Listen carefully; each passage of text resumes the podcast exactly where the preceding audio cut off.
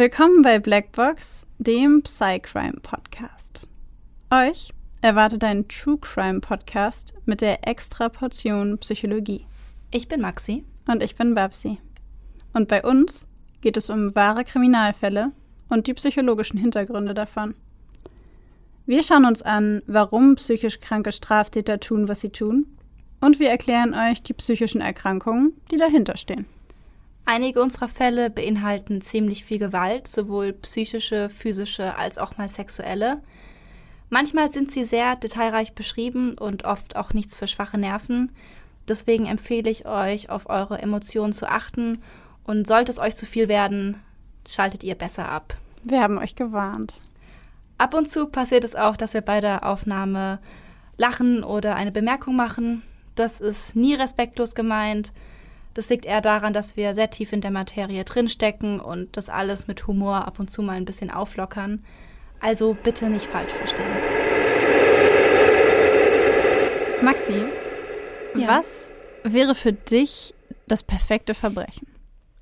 Ähm, das perfekte Verbrechen. Äh, so spontan habe ich jetzt keinen direkten Plan. Was schwebt dir denn vor?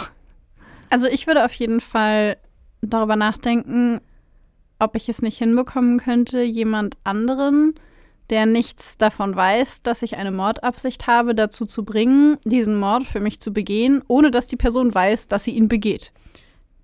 Das hört sich ultra fies an. Aber ich glaube, das würde funktionieren. Ich stelle mir das beispielsweise so vor, dass du an jemanden beispielsweise einen Brief oder ein Paket schickst per Post und der Postbote trägt das dann für dich aus und du machst es vielleicht sogar ohne Absende. Das heißt, niemand weiß, von, dem, von wem das Paket gekommen ist oder der Brief. Und der Paketbote oder der Postbote ist derjenige, der im Grunde für dich dafür sorgt, dass die andere Person stirbt. Oder der, der es abkriegt, wenn er das Zeug schüttelt. Ja, in heutigen Zeiten ist vielleicht eine Paketbombe nicht so gut. Aber, aber an sich, an sich, glaube ich, wäre das richtig, richtig smart weil es quasi jemand anders für dich macht. Ja, das stimmt. Ich finde es immer noch richtig gemein, aber es würde, glaube ich, funktionieren. Und weil wir beide das so genial und gemein finden, geht es in der heutigen Folge genau darum. Nämlich um den Juna-Bomber. Bei dem hat genau das ja jahrelang funktioniert. Äh, der war, soweit ich weiß, 17 Jahre lang aktiv und hat ähm, diese diese Schiene gefahren. Offensichtlich hat es funktioniert, bis es dann eben nicht mehr funktioniert hat. Ich habe gerade genau das gleiche gedacht. bis es dann eben nicht mehr funktioniert hat. An dieser Stelle Shoutout an meinen kleinen Bruder, der sich diese Folge gewünscht hat. Hallo Moritz. Der hat mir ultra in den Ohren gelegen, hat mich ständig angerufen. Maxi, Maxi, wann kommt endlich der Juna-Bomber? Und ich so, ich sitz dran, ich sitz dran. Wir machen das, wir machen das. Beruhig dich. Es ist soweit, kleiner Bruder. Und ich würde vorschlagen, dann schnacken wir heute gar nicht länger und steigen direkt in den Fall ein. Genau. Die Folgen der industriellen Revolution haben sich für die Menschheit als eine Katastrophe erwiesen. Unsere Lebenserwartung ist in den fortgeschrittenen Ländern gestiegen, gleichzeitig aber trat eine Destabilisierung der Gesellschaft ein, das Leben wurde unerfüllt, die Menschen gerieten in eine unwürdige Abhängigkeit. Diese Entwicklung hat zu weit verbreiteten psychischen Problemen geführt und der Natur wurde unermesslicher Schaden zugefügt. Auszug aus Die industrielle Gesellschaft und ihre Zukunft von Theodor Kaczynski. Es ist der 22. Mai 1942, als Wanda Therese Dombeck Kaczynski ihren ersten Sohn in Chicago, Illinois, zur Welt bringt. Als nächster männlicher Nachfahre der Familie Kaczynski wird der Junge der Tradition folgend nach seinem Vater und dessen Vater benannt und erhält den Namen Theodor Kaczynski. Er wächst im Kreise der Familie auf und ist ein aufgewecktes, fröhliches Kind. Bis er eines Tages einen schweren allergischen Schock erleidet und deswegen sofort ins Krankenhaus gebracht werden muss. Im Alter von neun Monaten verbringt Ted Kaczynski daraufhin mehrere Tage mit Ärzten und Krankenschwestern, befindet sich fernab von seinen Eltern, die ihn nicht besuchen dürfen. Teds Mutter berichtet später von einem veränderten Kind, als sie ihren Sohn nach der Behandlung wieder in die Arme schließen darf. Ted zeigt ab diesem Zeitpunkt verstärkt Ängste, wenn seine Mutter sich von ihm entfernt, zeigt insgesamt jedoch weniger Emotionen und reagiert verhalten oder gar nicht auf seine Mitmenschen. Je älter er wird, desto deutlicher wird dieses seltsame Verhalten. In der Nähe von anderen Kindern ist es am auffälligsten. Ted ist hier der Einzige, der lieber neben den anderen Kindern spielt, als mit ihnen. Es ist offensichtlich, dass er sich in Anwesenheit der anderen Kinder nicht wohlfühlt und eine irreale Furcht vor Menschen und Gebäuden entwickelt. Sie bezeichnet die Trennung von Mutter und Sohn als eine traumatische Erfahrung, die den Grundstein für Teds künftige Ängste im Erwachsenenalter legt. Die Familie Kaczynski lebt in einfachen Verhältnissen. Viel Geld steht ihnen nicht zur Verfügung. Dennoch bemühen sie sich, sich einen Ruf als Familie der Mittelschicht zu erarbeiten. So achtet Wanda genau darauf, dass Ted sich nicht den Dialekt der Arbeiterkinder angewöhnt, sondern erzieht ihn zu einer deutlichen und fehlerfreien Aussprache. Sie ziehen nach Evergreen Park, einem kleinen Vorort von Chicago. Dort wird sieben Jahre nach Teds Geburt sein kleiner Bruder David geboren. Während dieser noch Windeln trägt, wird sein großer Bruder nach Empfehlungen der Lehrer auf seinen Intelligenzquotienten geprüft und erreicht dort einen Wert von 167. Seine Eltern freuen sich, sind sie doch schon lange überzeugt davon, mit Ted ein kleines Genie in der Familie zu haben. Ted darf die sechste Klasse überspringen und geht ab sofort mit den Kindern der siebten Klasse zur Schule. Seine Freunde sieht er nun nicht mehr so oft wie zuvor, stattdessen wird er von den älteren Kindern der Klasse gehänselt und hat Schwierigkeiten, Anschluss zu finden. Von seinen Lehrern wird er in dieser Zeit als zurückhaltend, verschlossen und schüchtern beschrieben. Als er mit 16 Jahren die Highschool abschließt, wird ihm ein Stipendium für ein Mathematikstudium an der Elite-Universität Harvard angeboten. Ted, der sich schon seit Jahren sehr für Mathematik interessiert, nimmt das Angebot ohne zu überlegen an und beginnt mit dem Studium. Während der darauf folgenden drei Jahre nimmt Ted außerdem an einer von Henry Murray geleiteten Persönlichkeitsstudie namens Multiform Assessments of Personality Development teil im Rahmen derer er nach dem Einreichen eines persönlichen Essays über einen Zeitraum von drei Jahren hinweg jede Woche etwa eine Stunde lang großen psychischen Stress im Sinne von verbaler Erniedrigung im Rahmen eines Verhöres ausgesetzt wird. Ziel dieses Experiments ist es, den Wert von Verhörtechniken zu bewerten, die von Strafverfolgungsbehörden und Agenten der nationalen Sicherheit in der Praxis eingesetzt werden nach dem Bachelor, den Kaczynski mit mäßigen Noten besteht, folgt das Masterstudium an der Universität Michigan und 1967 der Doktorgrad in Mathematik im Fachbereich der Funktionentheorie.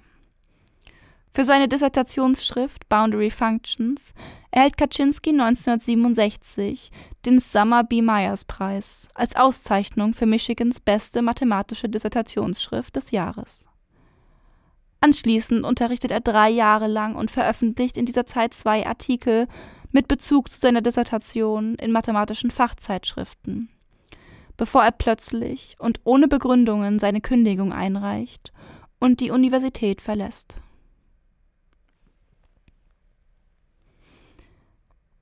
Nach der Kündigung zieht er zurück zu seinen Eltern, die mittlerweile in Lombard, einem weiteren Vorort von Chicago, leben. Nach zwei Jahren jedoch zieht es ihn weiter nach Great Falls, Montana. Getrieben von dem Wunsch, ein Leben außerhalb der menschlichen Gesellschaft zu verbringen, beginnt er ein Leben mitten in der Wildnis von Lincoln, einem Ort circa 80 Meilen südwestlich von Great Falls. Hier will er leben, alleine. Er möchte sich selbst versorgen können und mit möglichst spärlichen, vorzugsweise in der nahen Umgebung erhältlichen Mitteln über die Runden kommen. Nur ab und zu fährt er in den nächstgelegenen Ort, um dort die wichtigsten Lebensmittel und Produkte zu besorgen, die er zum Leben braucht.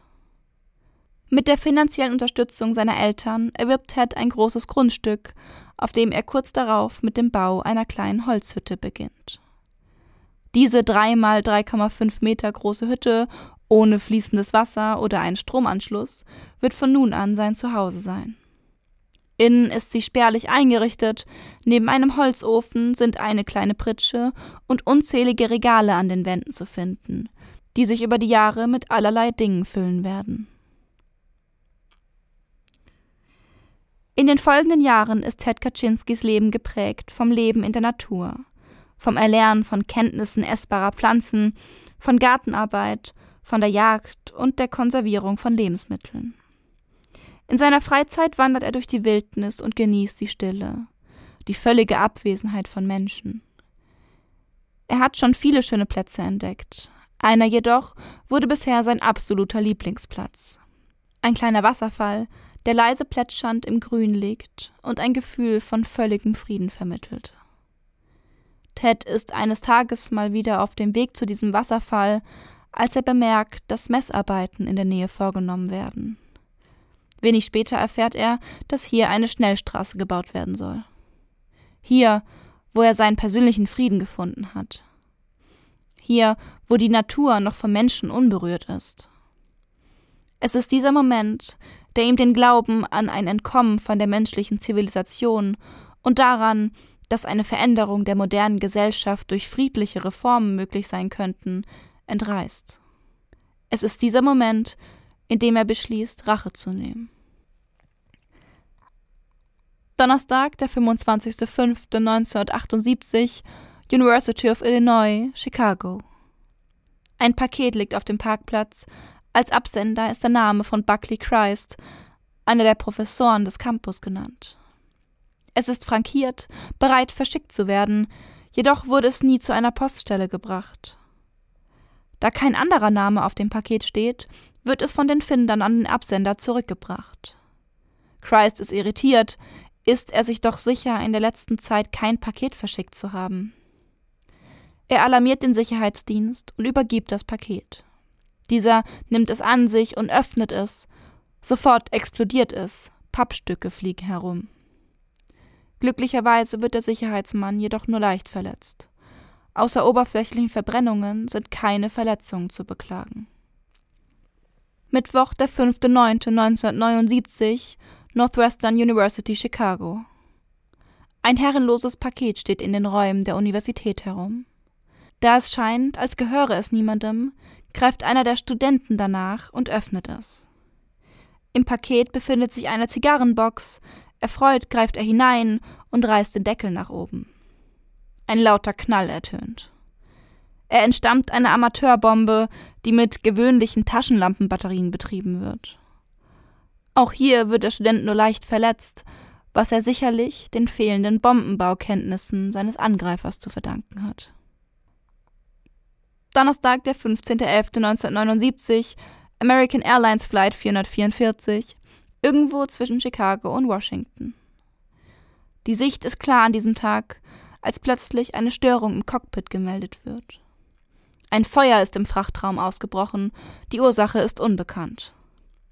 Sofort leitet der Pilot eine Notlandung ein und bringt die Maschine sicher zu Boden. Dort wird sofort untersucht, was das Feuer im Frachtraum ausgelöst haben könnte. Schnell ist die Ursache gefunden, auch hier ist eine kleine, selbstgebaute Bombe, die mit Hilfe eines Barometers erst hoch oben in der Luft explodierte und offensichtlich den Tod der Menschen an Bord verursachen sollte, der Grund. In den folgenden Wochen häufen sich Vorkommnisse wie diese. In den meisten Fällen sind Flughäfen, Airlines und Universitäten die Ziele, die sich der unbekannte Bombenleger aussucht. Das FBI wird hinzugezogen, es wird eine Arbeitsgruppe gebildet. Eine Arbeitsgruppe, die sich ab sofort ausschließlich mit der Suche nach dem Unabomber, dem Universität- und Airplane-Bomber, beschäftigen wird. Am 7.2.1982 betritt Professor Angelakos der University of California in Berkeley den Aufenthaltsraum und erblickt ein Paket, das auf dem Boden liegt. Er bückt sich und hebt es auf, doch bevor er es auf einem Tisch ablegen kann, explodiert es. Die Explosion ist so stark, dass sie das Fleisch von seinen Händen und Fingern reißt. Er blickt fassungslos auf seine Hände, kann seine Fingerknochen durch das lose daran hängende Fleisch erkennen. Nach dem Anschlag auf Professor Angelakos macht der Unabomber eine mehrjährige Pause. Niemand sieht oder hört noch etwas von ihm, sodass das FBI schon fast daran glaubt, dass der Serienmörder sich zur Ruhe gesetzt haben muss und niemanden mehr etwas antun wird. Falsch gedacht. 1985 setzt der Unbekannte seine Mordserie weiter fort. Er hat die Jahre genutzt, um seine Bomben zu verbessern, um sich Techniken und Fähigkeiten anzutrainieren, Bomben zu bauen, die tatsächlich zum Tod der jeweiligen Zielperson führen. Am 1. Dezember desselben Jahres ist es dann soweit. Der erste Mensch stirbt durch eine der Explosionen. In Sacramento nimmt der Computerladeninhaber Hugh Scruton sein Paket in die Hand, hebt es vor die Brust. In diesem Moment explodiert das Paket. Hugh Scruton stirbt kurze Zeit später.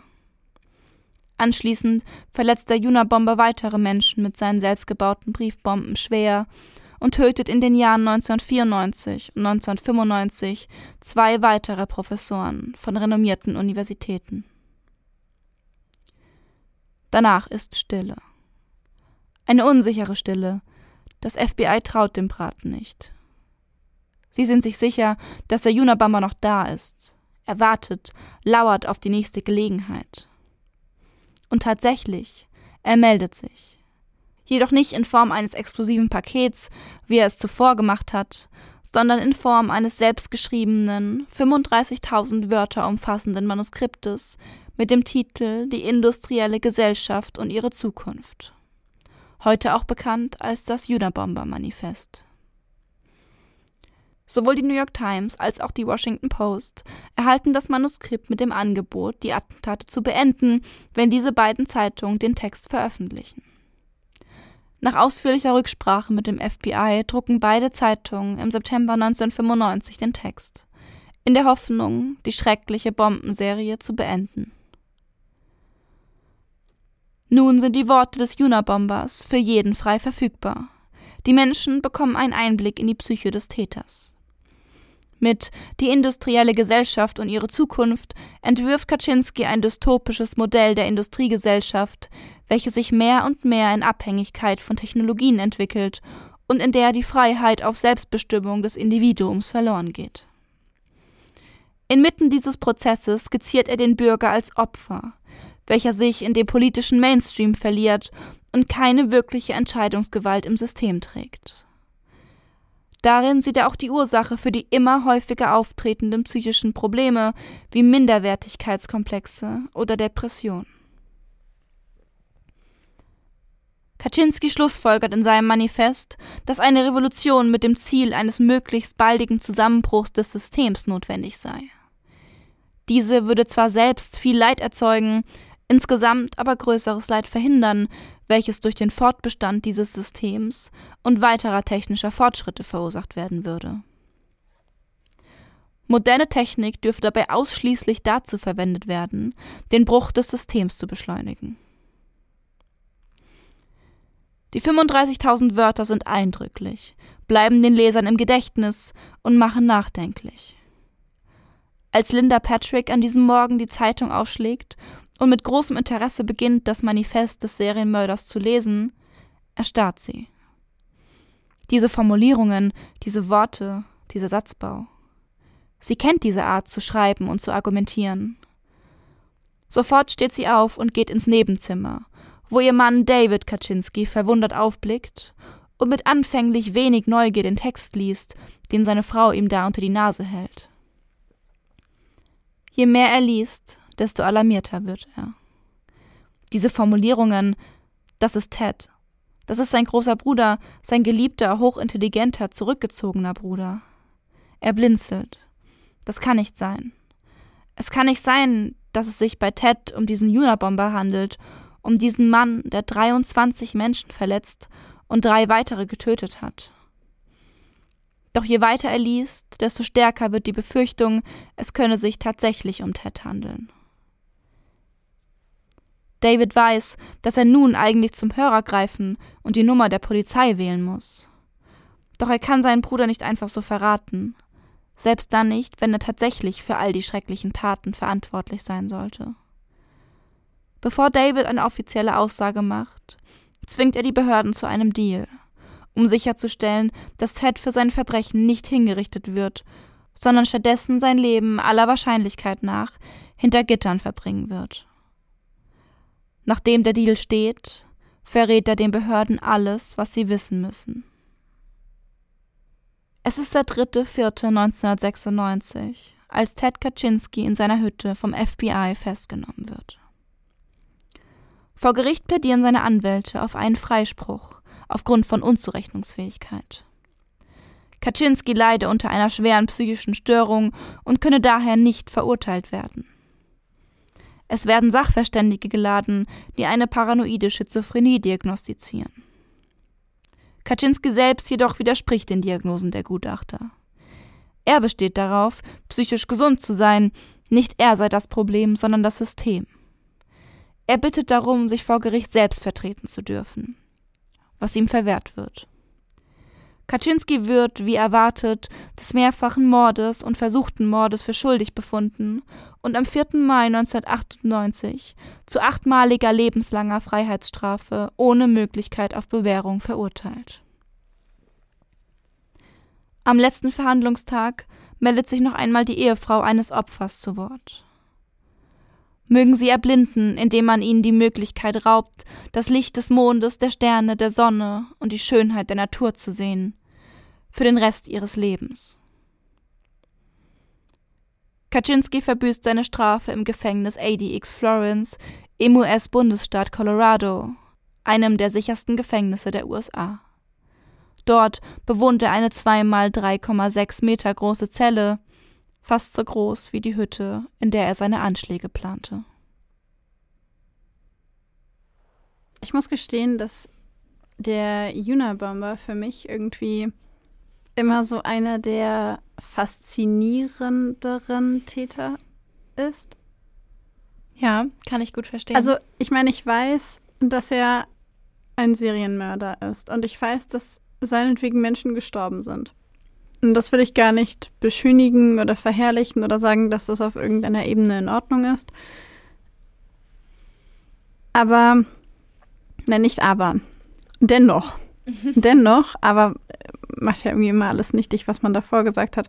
Dennoch finde ich den Gedanken, den er hat von der Industrialisierung und dem Fortschritt von Technologie und dass das Menschen abhängiger macht, etc., etc., an sich gar nicht so unverständlich. Da bist du auch echt nicht die Einzige und ich, also mir geht's genauso. Und ähm, es gibt auch Unmengen an Diskussionen, Hausarbeiten, teilweise auch, glaube ich, Dissertationen über sein Manifest und mhm. inwieweit das auch heute zutrifft. Ich meine, es war ja 1996 wurde er festgenommen, 1995 erschien das Manifest. Jetzt sind wir 25 Jahre später und ich würde sagen, viel davon trifft immer noch zu, wenn man es. Ich finde, das trifft heute mehr zu noch als ja. damals, wobei die Industrialisierung, die ja schon weit vor seiner Zeit war, ähm, natürlich sehr, sehr, sehr viel dazu beigetragen hat. Also die ganze Entwicklung Richtung Technologie und ähm, dass Menschen das Angst gemacht hat und dass sie mehr und mehr ersetzt wurden durch Maschinen und ähm, ne, all diese Unsicherheit, die da rausspricht und auch, dass Menschen mehr und mehr in Anführungszeichen Sklaven von Technologie sind. Wenn man sich heute mal umguckt, finde ich diesen Gedanken sehr, sehr nachvollziehbar.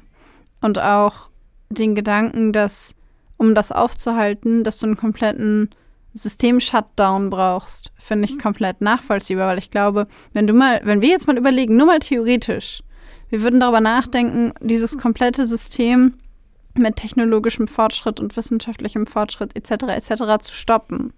Dann könnten wir das nicht, indem wir große Gesetze machen und sagen, wir verbieten irgendeine Forschung, weil irgendjemand auf dieser Welt wird in eine bestimmte, in eine bestimmte Richtung sowieso forschen. Irgendjemand auf dieser Welt wird diese Technologie früher oder später entwickeln. Die einzige Möglichkeit ist, alles zu zerstören, was wir haben und dieses ganze Wissen und die Technologie zu zerstören, um das zu stoppen. Von daher war seine Schlussfolgerung, wenn man sich dieser Position annehmen möchte, gar nicht so verkehrt. In sich schlüssig, wie es letzte Absolut, Mal. in sich schlüssig. Und deswegen finde ich das so unglaublich faszinierend, weil ich finde, dass er sehr relevante Elemente unserer Gesellschaft aufgreift und sie dann aber leider auf eine fanatische Art und Weise verwendet und auf eine fanatisch, meiner Meinung nach fanatische Art und Weise ähm, versucht, das zu verfolgen, ohne Rücksicht auf ähm, Verluste auf allen möglichen Ebenen. Ja, total. Ähm, vielleicht ist es jetzt gerade mal kurz ein guter Zeitpunkt, um dir einmal und euch auch einmal die Hauptannahmen seines Manifests zu verraten. Und zwar hat er natürlich nicht nur über Technologie und Industrialisierung gesprochen, sondern er hatte auch noch andere Themen, ähm, mit denen ich auch teilweise unter anderem meine Probleme habe, wo ich dann sagen würde, okay, da stimme ich jetzt nicht so sehr zu, da schon ein bisschen mehr. Ähm, aber ich denke auch, das ist so ein bisschen das Ding daran, dass deswegen Leute sich damit beschäftigen und Leute irgendwie da teilweise zustimmen, weil er eben in manchen Teilen wirklich gute Argumente bringt und in manchen Teilen dann wieder vollkommen, vollkommen weg vom Schuss ist, meiner Meinung nach. Die Hauptannahmen in seinem Manifest sind auf jeden Fall zum einen mal natürlich, dass Technologien zu einer Beschleunigung oder Komprimierung von alltäglichen Prozessen führt. Und das führt bei Menschen zum vermehrten Stress. dieser Stress wirkt sich negativ auf Gesundheit der Psyche aus und auf das Sozialverhalten der Gesellschaft. Die zweite Hauptannahme ist die, dass technologische Systeme mit der Zeit zwischenmenschliche und sinnstiftende Prozesse ersetzen werden. Und sie ziehen eine Entmenschlichung der Gesellschaft und eine Zerstörung der Natur mit sich. Die dritte Annahme ist die, dass die von ihm sogenannte Linksorientierung der im System integrierten akademischen Elite eine progressive Kraft der Gesellschaft ist, die einen wesentlichen Beitrag dazu leistet, die Industriegesellschaft zu reformieren und am Leben zu erhalten. Sprich, er hat eigentlich so die, die am Leben Erhalter der Industrialisierung im Bereich des Linksextremismus gesehen, obwohl er als linksextrem nochmal andere Menschen verstanden hat, als wir jetzt heute zum Beispiel es verstehen, wenn wir dieses Wort benutzen. Die vierte Annahme ist die, dass das dass die Industriegesellschaft schlecht für den Menschen ist, weil sie nicht der eigentlichen Natur des Menschen entspricht und sich auch nicht in den natürlichen Kreislauf der Natur einordnen lässt. Und auf diesen Gründen war für Kaczynski oder ist für Kaczynski es immer noch so, das Wesen des Systems der Industriegesellschaft von Grund auf verkehrt, weil es nicht zu unserer Natur passt. So, und der letzte Punkt, den er anspricht, ist natürlich das System zu beenden, das System zerstören, weil er der Meinung ist, dass um der Entmenschlichung der Gesellschaft und der damit einhergehenden Zerstörung der Natur entgegenzuwirken, muss man das bestehende System zerstören. Revolution statt Reform. Das Ziel muss es dabei sein, in Balance mit der Natur zu leben und sich von der industriell geprägten Zivilisation abzuwenden. Hm. Also alles in allem finde ich, fasst das aber eigentlich ganz gut zusammen, zu sagen, okay, wir sind gegen den technischen Fortschritt, ja. gegen die. Und ich muss halt auch gestehen, also vielleicht äh, mache ich mich jetzt hier richtig unbeliebt, aber ich muss gestehen, dass ich, ähm, dass ich das nachvollziehen kann. Es ist nachvollziehbar. Das ist auch so ein bisschen das Trickige an diesem. Trickige? Ist das ein Wort? Trickige? Ich glaube nicht. Aber ist okay, wir benutzen das. Es ist einfach. das Trickige an, an äh, diesem diesem Mensch, Ted Kaczynski, natürlich, wenn wir jetzt mal die Taten jetzt beiseite schieben, das ist natürlich alles überhaupt nicht akzeptabel und, ne, aber wenn man jetzt nur mal dieses Manifest liest, das ist irgendwie so tricky daran, dass manche Dinge halt wirklich nachvollziehbar sind. Ja, das, also das macht es für mich so unglaublich interessant, dass er seine Taten basiert hat auf etwas, das ich unglaublich gut nachvollziehen kann, ja. weil ich meine, wenn wir uns heute mal umgucken, wie, was gibt es alles? Es gibt Meditations- und Achtsamkeitstrainings in der Natur, weg von der Stadt, weg von der Hektik. Es gibt Digital Detox, Leute, ja, die sagen, hier irgendwie, leg mal dein Handy zur Seite, sei nicht immer mit der Technologie. Wir müssen nicht immer erreichbar sein. Und es stimmt ja. Mhm. Mann und ich, also ich zähle mich mit dazu, weil mir fällt das auch schwer. Same. Ähm, aber am Ende des Tages ist es ja wahr. Und heute versuchen wir, ohne das System zu zerstören, einen Umgang damit zu finden, der in uns nicht einen solchen Stress auslöst, weil immer erreichbar zu sein beispielsweise wäre ohne Technologie so gar nicht möglich. Ich habe damals noch die Telefonnummern meiner besten Freunde im Kopf gehabt, die ich in unserem Haustelefon eingetippt ja. habe und dann so, hi, hier ist Babsi, äh, ich wollte noch mal fragen, ist die und die da, hat die vielleicht Zeit? Oder ich habe geklingelt bei Leuten. So. Ja. Und ähm, das ist noch gar nicht so lange her. Ich meine, ich bin ja noch nicht mal 30. Äh, von daher, so lange ist nicht her. Und ähm, das ist einfach was, das hat sich wahnsinnig schnell entwickelt. Und von daher verstehe ich diese Gedanken, die er hat und dass er sagt, okay, um es, um das komplett zu stoppen, müssen wir es zerstören. Und auch diesen Gedanken verstehe ich rein vom Logischen her, weil ich auch nicht glaube, dass wir unseren technischen Fortschritt in der ganzen Welt stoppen könnten, ohne alles in die Luft zu jagen, was damit zu tun hat.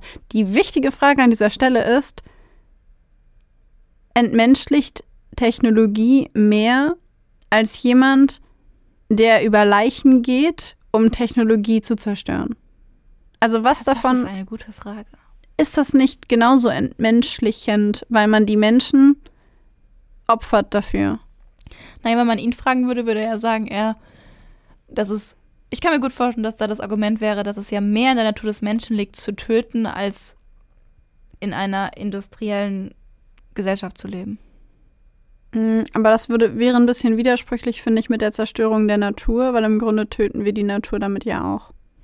Also ich könnte mir vorstellen, dass es vielleicht auch, also dass man als Gegenargument vielleicht auch sagen könnte, ja, aber alle Re Reformen und Revolutionen brauchen Opfer. Und das ist dann vielleicht ein Opfer, das wir tragen müssen. Aber Ja.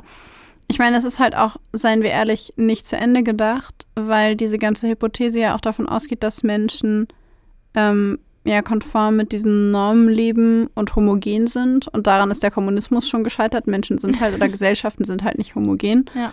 Und zum Zweiten die Tatsache, dass, dass er selber ja auch davon ausgeht, wenn wir das alles kaputt machen, dann wird es nicht neu kommen. Und die Wahrscheinlichkeit halte ich für sehr gering, weil das Wissen ist trotzdem in unseren Köpfen Dinge, die, wie Dinge funktionieren. Wir könnten sie wieder aufbauen. Und ich glaube, das ist halt der größte Fehler in diesem System. Abgesehen von der Gewalt, die er angewendet hat, würde es gar nicht funktionieren. Es würde Nee. einfach den Kreislauf von vorne beginnen lassen. Meiner Eben. Meinung nach. Ja, total. Es ist einfach total utopisch, das einfach alles abzuschaffen und dann aber damit zu rechnen, dass die Menschen nicht weiter forschen, die Menschen nicht wieder gucken, dass sie, dass sie durch, durch Technik ihr Leben erleichtern, Social Media haben, sich da ihre ganzen Glückshormone holen. Und ich kann, ich, ich, ich habe am meisten das Gefühl gehabt, so, ja, vor allem bei der ersten Annahme, wo er sagt, ähm, dass Technologien ja zu einer Beschleunigung führen und dass das zu Stress führt und das dann zu psychischen Schwierigkeiten führt. Und ich war so, ja, so könnte, ich- könnte ich so unterschreiben. Ich bin mir ganz sicher, dass diese ganzen Social Media Zeug nicht wirklich positiv zur psychischen Gesundheit beiträgt. Es gibt Studien tatsächlich darüber, dass Instagram und TikTok, wenn man bei Leuten, also es wurden so Tests gemacht dazu, wie glücklich jemand gerade ist oder wie Mhm. zufrieden den, den quasi psychischen Status, was Wohlbefinden angeht. Und das wurde vor und nach Social Media gemacht, wenn jemand x Minuten durch Instagram oder TikTok gescrollt hat. Und es konnte nachgewiesen werden, dass Social Media uns nachweislich unglücklicher macht. Ja, ich, es, es reicht ja schon, wenn ich mich angucke. Wenn ich eine Stunde auf TikTok rumgammel oder auf Instagram, ich fühle mich danach, als hätte ich eine Stunde Lebenszeit verschwendet. Ich habe ja auch da eine Stunde Lebenszeit verschwendet. Und es ist einfach so wie so Puff, es ist weg und dann denke ich mir so, geil, super gemacht. Ja. Es ja, auf der, auf der anderen Seite denke ich halt, das, was er in seinem Manifest eben auch nicht berücksichtigt, ist die Tatsache, dass die Technologien und auch die Vernetzung dazu geführt hat, dass wir ganz andere soziale Möglichkeiten auch haben. Ähm, denk mal an so Spendenaktionen oder sowas. Die sind viel einfacher, seitdem die Digitalisierung und Globalisierung funktioniert. Es ist viel leichter, viel Geld zusammenzubekommen für bestimmte Dinge, weil du einen viel größeren Pool von Menschen zum Beispiel erreichen kannst oder begeistern kannst für soziale Projekte, ähm, informieren kannst, sei es über Krankheiten oder über Möglichkeiten, Dinge zu verbessern. Und ähm, ich finde halt, das äh, lässt er halt auch alles außen vor. Wobei ich gerade überlegen muss, wenn er das 1996 gemacht hat, da gab es noch nicht mal das Internet. nee. Internet kam um die 2000er rum. Ich glaube, es war um die 2000er. mehr vorstellen, Von daher ist das, wovon. Ja, gut, aber das muss, muss man ihm dann zugute halten, dass das Internet nicht eins davon gewesen ist. Also, dass das nichts damit zu tun hatte, was er kritisiert hat, sondern die Dinge, die da vorgekommen sind. Ja, aber ich meine, er hat ja den industriellen oder den technologischen Fortschritt kritisiert und ich meine, da zählt das Internet ja auf jeden Fall dazu. Was er aber zu dem Zeitpunkt noch gar nicht erlebt hat. Ja, aber er, er beschwert sich oder er kritisiert den technologischen Fortschritt. Und klar war es da noch nicht so weit, aber dieser Fortschritt führte dann ja zur Entwicklung vom Internet und führt weiter zur Beschleunigung und führt weiter zu all diesen Dingen, die er kritisiert. Absolut. Ich meinte nur, mein Argument zu sagen, dass es ja durch Internet viel leichter geworden ist, so Spendenaktionen zu machen, funktioniert nicht, weil es damals das ah. Internet noch nicht gab. Das heißt, das konnte er nicht berücksichtigen als positives Argument für Technologie. Ah ja, okay. Also da haben wir, okay. da habe ich gerade einfach einen zeitlichen Einordnungsfehler gemacht. Aber ähm, am Ende des Tages wollte ich damit auch nur, eigentlich auch nur sagen, dass er die positiven Aspekte halt nicht berücksichtigt. Ja. Ich glaube aber auch, selbst wenn das Internet da schon da gewesen wäre und es diese positiven Aspekte gegeben hätte, und ich meine, auch damals gab es ja schon positive Aspekte von der Technologie, von Technologie, so, von der technologischen Entwicklung. Mhm. Na, also es ist ja wenn es nur schlecht wäre, dann hätte die Menschheit das ja nicht weiter befeuert und hätte nicht weiter geforscht. Ich meine, es hat ja auch gute Seiten, sonst wären wir nicht so weit und sonst würden wir es nicht jeden Tag nutzen und so Zeug. Ähm, bei ihm war es aber so, ich habe ähm, unter anderem auch das Gutachten gelesen und er war laut der Gutachterin ein Mensch, der dazu neigte, Literatur, Meinungen, Kommentare zu sammeln und zwar nur die, die seine Ansicht unterstützen und die anderen zu ignorieren. So dieses klassische, alles, was was mich befürwortet, ist super und alles, was ähm, nicht meiner Meinung ist, das, das stimmt nicht. Das ist Fake News. Da muss ich kurz was einwerfen. Und zwar war das eine der ersten Sachen, die ich im Studium gelernt habe, die ich sehr, sehr spannend fand. Da habe ich vorher noch nie so drüber nachgedacht. Und zwar hieß es da, hm, ja, wir sind ja selber, jeder von uns als Mensch ist ja selber so ein kleiner Psychologe. Und ich dachte mir so, oh Gott, was kommt jetzt?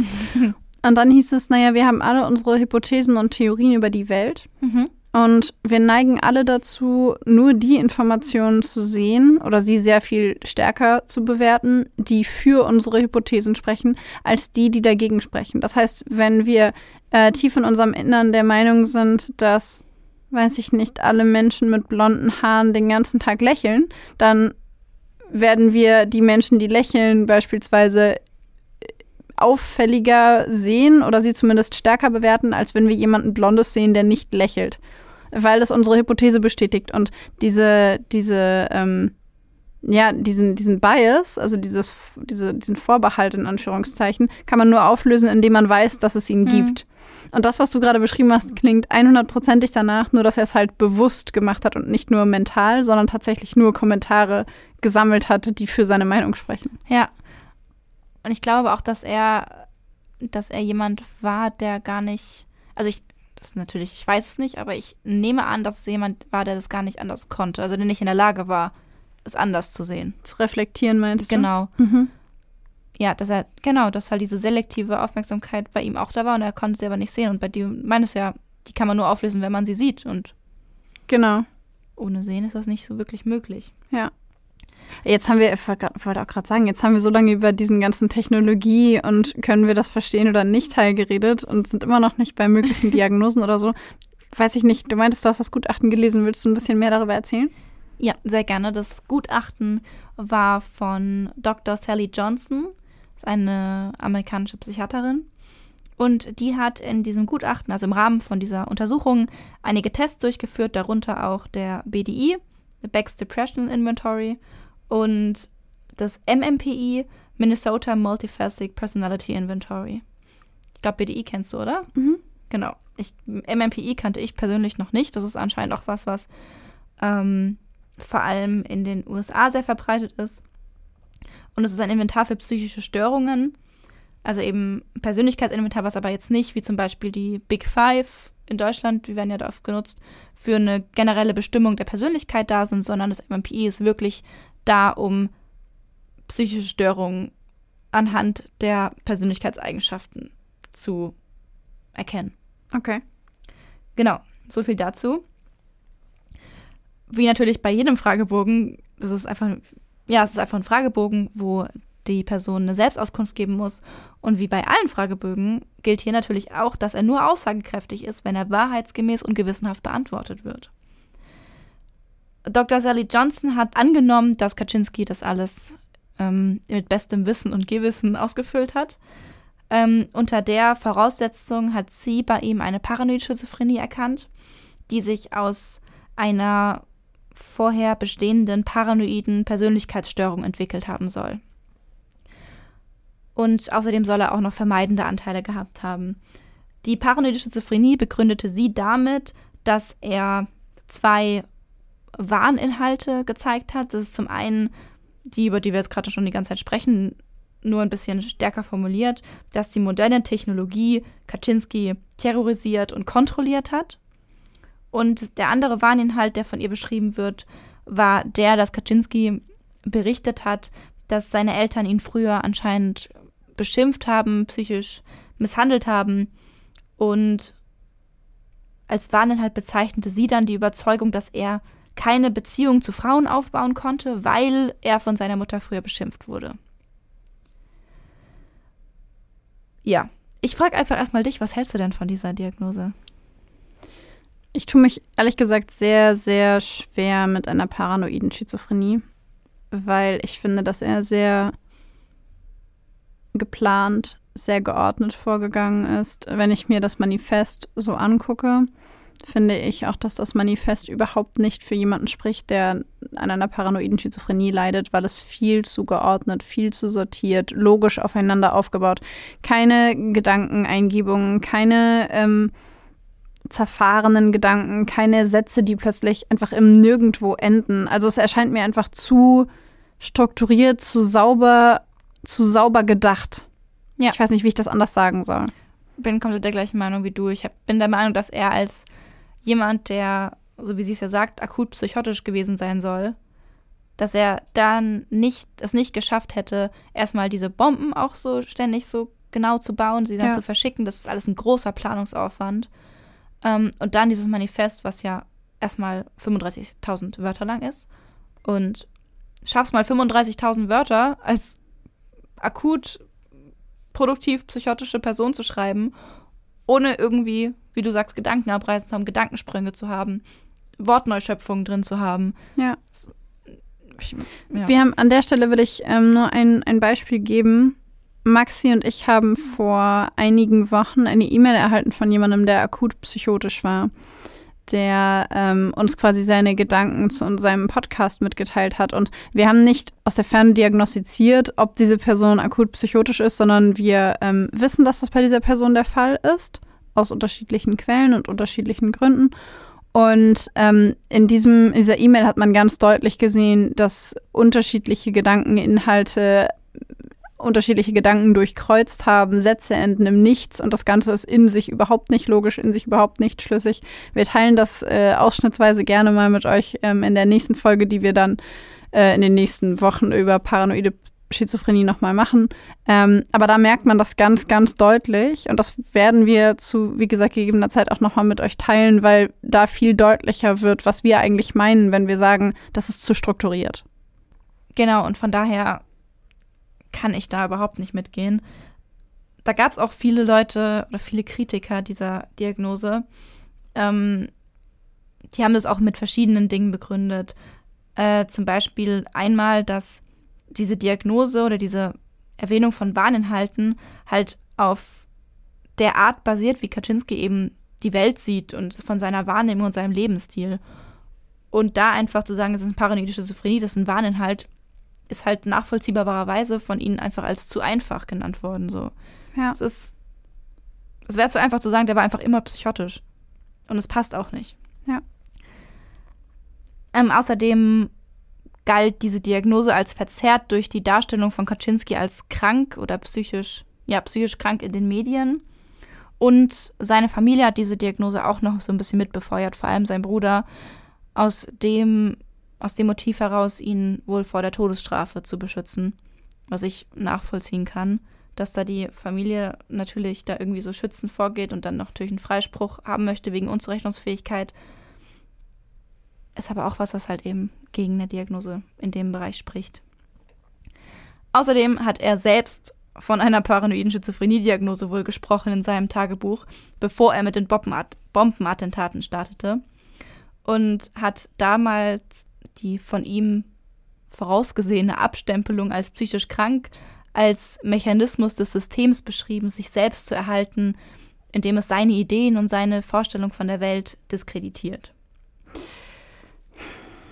Das klingt schon wieder so ein bisschen nach Warninhalt. Mm, nee, finde ich gar nicht. Doch, tatsächlich, ich finde, das klingt ein bisschen so ein bisschen so paranoid, aber es reicht halt auch nicht für eine Diagnose. Wenn du an Gustav Mollert denkst, nicht.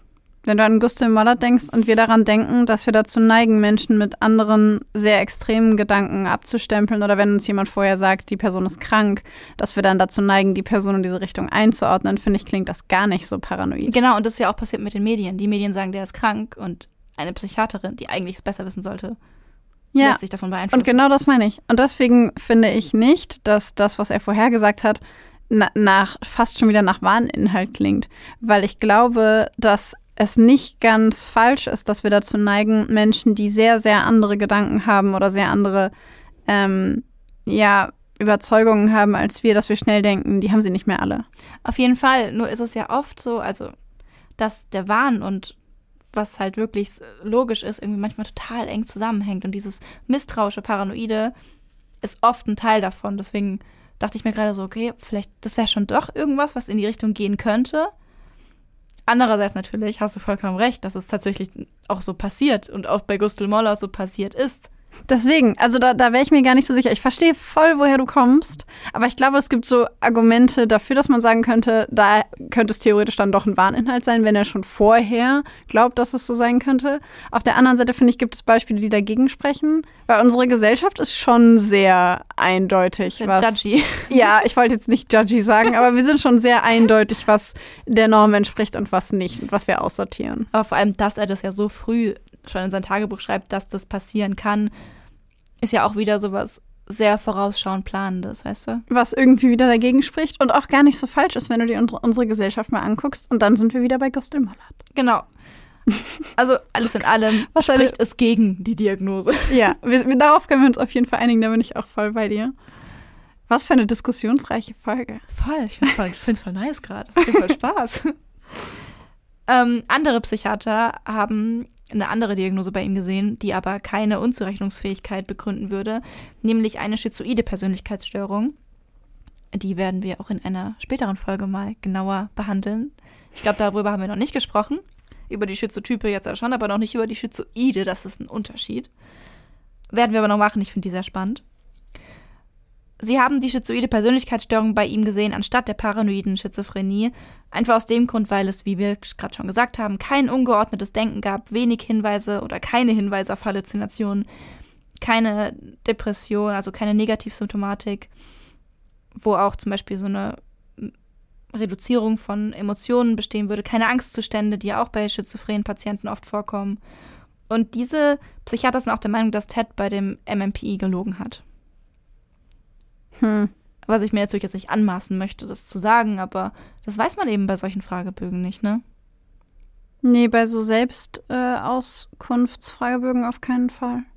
Und diese, diese Aus- Selbstauskunftsfragebögen dürfen halt nie der einzige Grundstein sein, um die Diagnose zu stellen. Aber dagegen würde eigentlich sprechen, dass er selber vor Gericht gesagt hat, ich bin nicht krank. Und ich akzeptiere auch die Diagnose paranoide Schizophrenie nicht. Aber nee, eigentlich ja nicht, weil wenn er im Tagebuch ja schon im Voraus dann meint, ach ja, die werden mich als krank abstempeln, dann tun sie es und dann kann er vor Gericht sagen, sie haben es gemacht, ich habe es gesagt, ich wusste es.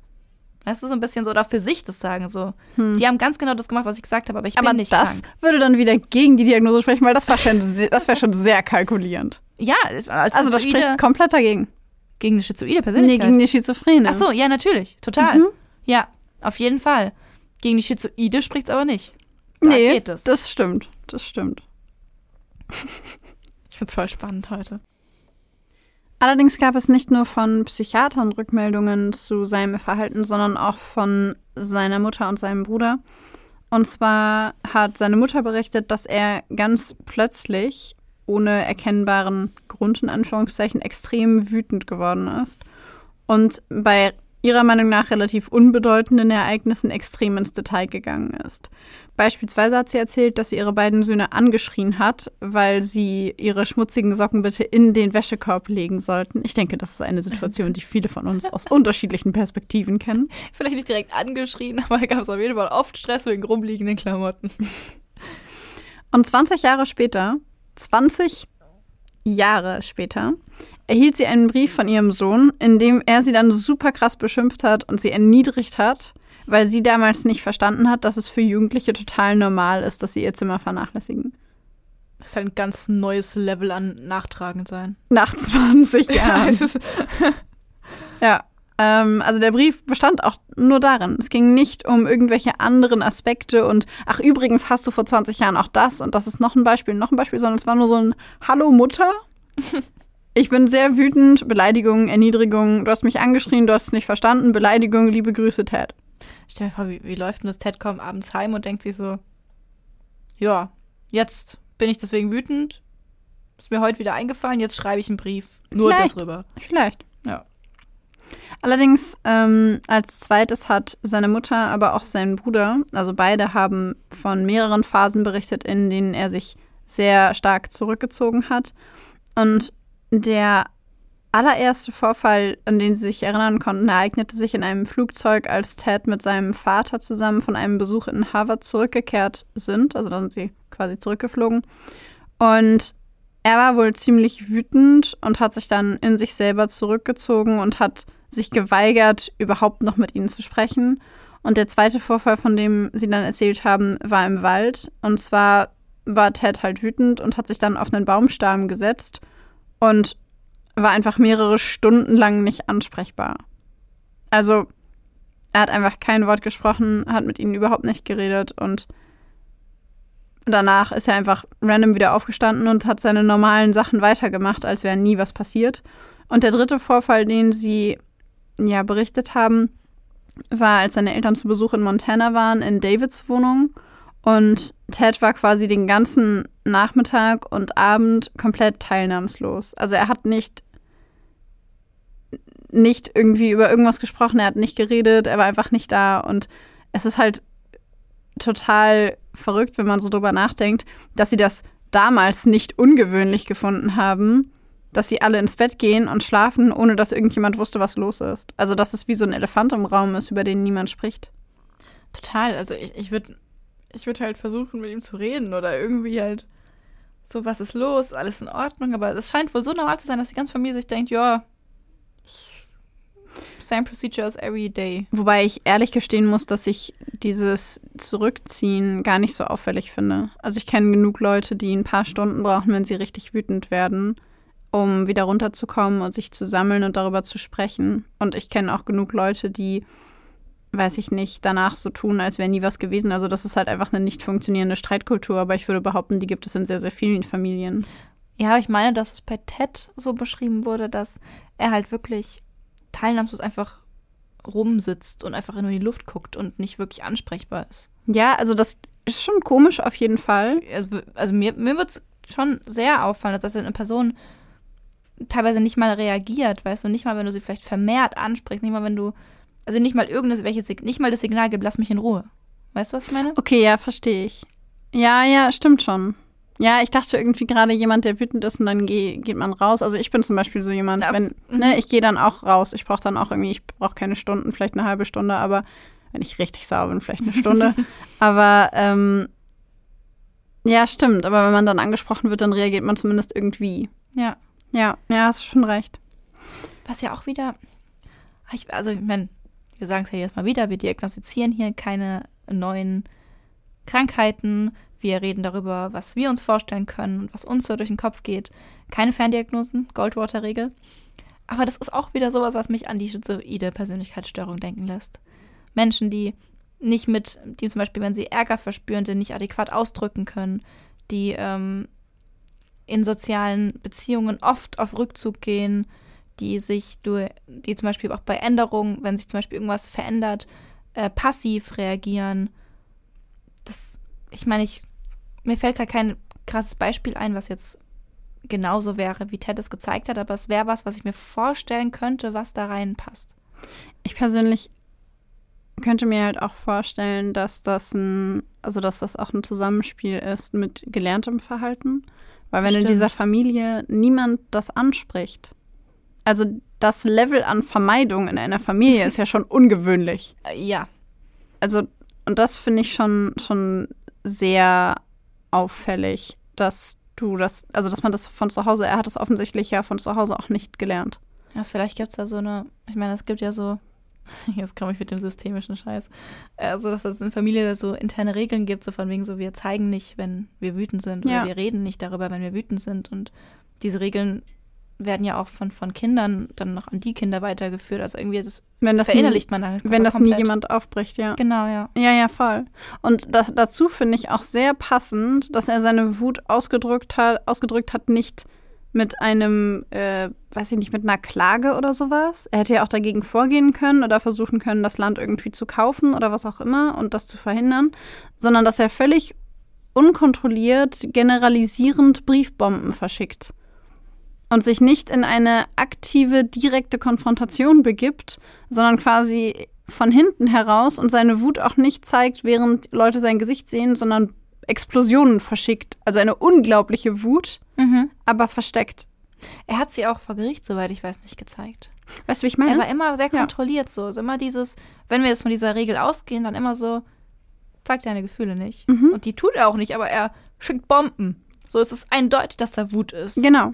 Genau das meinte ich. Und Ja. dass ich finde, dass die Art dieser Anschläge und die Art seiner Taten das extrem spiegelt. Total. Wir haben ja vorhin, oder du hast ja vorhin von diesem Experiment von Murray gesprochen, Mhm. äh, mit der einmal die Woche extreme ja, Verhörtechniken und Erniedrigung und ähm, das über drei Jahre lang. Ich glaube, es ist uns beiden eine Herzensangelegenheit, an dieser Stelle kurz klarzustellen, dass das mit den heutigen Bestimmungen und ethischen Richtlinien nicht übereinstimmt. Ein solches Experiment würde es heute niemals, unter keinen Umständen jemals geben. Eine der ersten Sachen, die wir im Studium gelernt haben, waren ethische Regeln und der quasi der Psychologie-Kodex, wenn man so Ja. will. Ähm, So Zeug wie Freiwilligkeit, Genau. das Recht, äh, Transparenz, das Recht abzubrechen. Ja. Das nichts richtig, nichts falsch, du musst gar nichts, du kannst gehen, wir werden dich nie für irgendwas bestrafen, du hast nie irgendwelche Nachteile, wenn du es nicht machen willst und dass du bestimmte Grenzen einhalten musst. Du kannst als Psychologe nicht einfach gucken, wie sehr kann ich einen Menschen kaputt machen, bis er zusammenbricht. Oh, hupsa, hm, okay, ja gut, aber wir machen jetzt eine statistische Auswertung. Das ist nicht erlaubt. Nee. Und ein solches Experiment würde es heute nicht geben. Gott nie. sei Dank. Ja, Gott sei Dank, aber es wäre niemals möglich. Das ist ja wirklich vor allem über einen Zeitraum hinweg. Weißt Drei meine, Jahre. Es gibt ja schon andere, äh, andere Experimente, ähm, die kritisch sind, wie zum Beispiel äh, dieses Experiment, wo, ich weiß gerade nicht mehr, von wem es war. Ach, es liegt der Name Milgram? auf der Zunge. Nee, nicht Milgram. Das wäre heute auch nicht mehr erlaubt. auf gar keinen Fall. Auch ein sehr spannendes Der Experiment. kleine aber, Albert, Worüber wir noch sprechen werden. Auch nicht der kleine Albert. der wäre auch nicht mehr erlaubt. gibt ganz viel, was nicht mehr erlaubt wäre. Genau, und das, das, was mir jetzt aber noch im Kopf steht, was heute auch nicht mehr erlaubt wäre, wäre diese, dieses Experiment, wo mir der Name von dem Leiter nicht mehr einfällt, wo ein Mensch da an so einem Pult saß mit Elektro und es hochschrauben konnte und da war ein Schauspieler. Mhm, mit den Stromschlägen. Genau, mit den Stromschlägen. Ja. Das wäre halt auch nicht mehr erlaubt. Nein. Also da ist zwar niemand, da werden zwar die nicht aktiv geschädigt. Also vielleicht sollte ich einmal ganz kurz erklären, was es für ein Experiment ist, sonst denken sich ja alle so, worüber reden die. Da waren Menschen, die wurden an ein Pult gesetzt und sollten einem Menschen, der durch eine Glasplatte von ihm getrennt war und da saß auf einem Stuhl und verkabelt war, dem sollten sie durch Betätigen von bestimmten Reglern Stromstöße versetzen. Und da war ein, ein, ein Professor, ein Leiter, der ihm als Leiter vorgestellt wurde, ähm, neben dran und der hat dann immer gesagt, der hat den Fragen gestellt oder ich glaube, die Probanden haben Fragen gestellt Mhm. der Person, die da in der Mitte stand. Er saß auf diesem Stuhl und verkabelt war. Und jedes Mal, wenn diese Person eine falsche Antwort gegeben hat, mussten die Versuchspersonen Stromschläge geben. Und bei jeder falschen Frage eben immer, immer höhere Stromschläge geben. Da waren dann auch so Zeichen wie von wegen, jetzt wird es lebensgefährlich oder ab jetzt wird's weh, jetzt wird es lebensgefährlich, jetzt ist auf jeden Fall tot. Und diese Menschen in diesem Experiment sind die eben immer weitergegangen. Und natürlich war die Person auf dem, auf dem Stuhl nicht wirklich eine Person, die da gegrillt wird, sondern es war ein Schauspieler. Ähm, es wurde also nicht körperlich jemand beschädigt, ähm, aber eben diese Teilnehmer da, das ist ja auch ein, ein psychischer Druck, der da entsteht, den du heute auch nicht mehr machen kannst. Ja. Ja, also genau, das dürftest du heute nicht mehr, weil du Leute dazu anstiftest, vermeintlich Gewalt auszuüben und Druck. Also wenn ich mich richtig erinnere, hat der Versuchsleiter auch sehr viel Druck auf die Ja. Menschen ausgeübt, die die Stromschläge geben sollten. Und hat sie quasi angestachelt und versucht zu verhindern, dass sie das Experiment abbrechen. Mhm. Das dürfte man heute nicht mehr. Genau. Das ist nicht erlaubt. Das ist eine Art von psychischer Gewalt, die heute überhaupt nicht zu vertreten wäre. Ähm, Ja, und wenn dem so wäre, also dass er hat ja an diesem Experiment teilgenommen und das über drei Jahre, jede Woche, dann wäre das vergleichbar mit einem wiederkehrenden traumatischen, also einer wiederkehrenden traumatischen Erfahrung. Und wiederkehrende traumatische Erfahrungen sind Dinge, die die Psyche von Menschen maßgeblich beeinflussen. Also da, das, da brauchen wir uns gar nicht groß drüber zu unterhalten. Da gibt es Unmengen an Studien drüber, ähm, dass es gibt unterschiedliche Arten von Traumata und das wäre dann ein wiederkehrendes äh, Trauma ähm, oder wiederkehrendes Personales. Ich glaube, es heißt Person personales Trauma. Wenn es halt ein Trauma ist, wenn es muss ja nicht bei jedem Trauma auslösen. Nee, aber wenn du wiederkehrend solchen Verhörtechniken und Gewalt und extremem Druck und was du da beschrieben hast, ausgeliefert bist, würde ich behaupten, dass es bei dem Großteil der Menschen sowas auslöst. Glaubst du aber denn, dass das Experiment von Murray eine Rolle gespielt haben könnte bei dem Verhalten, was er später gezeigt hat, also bei den Bomben?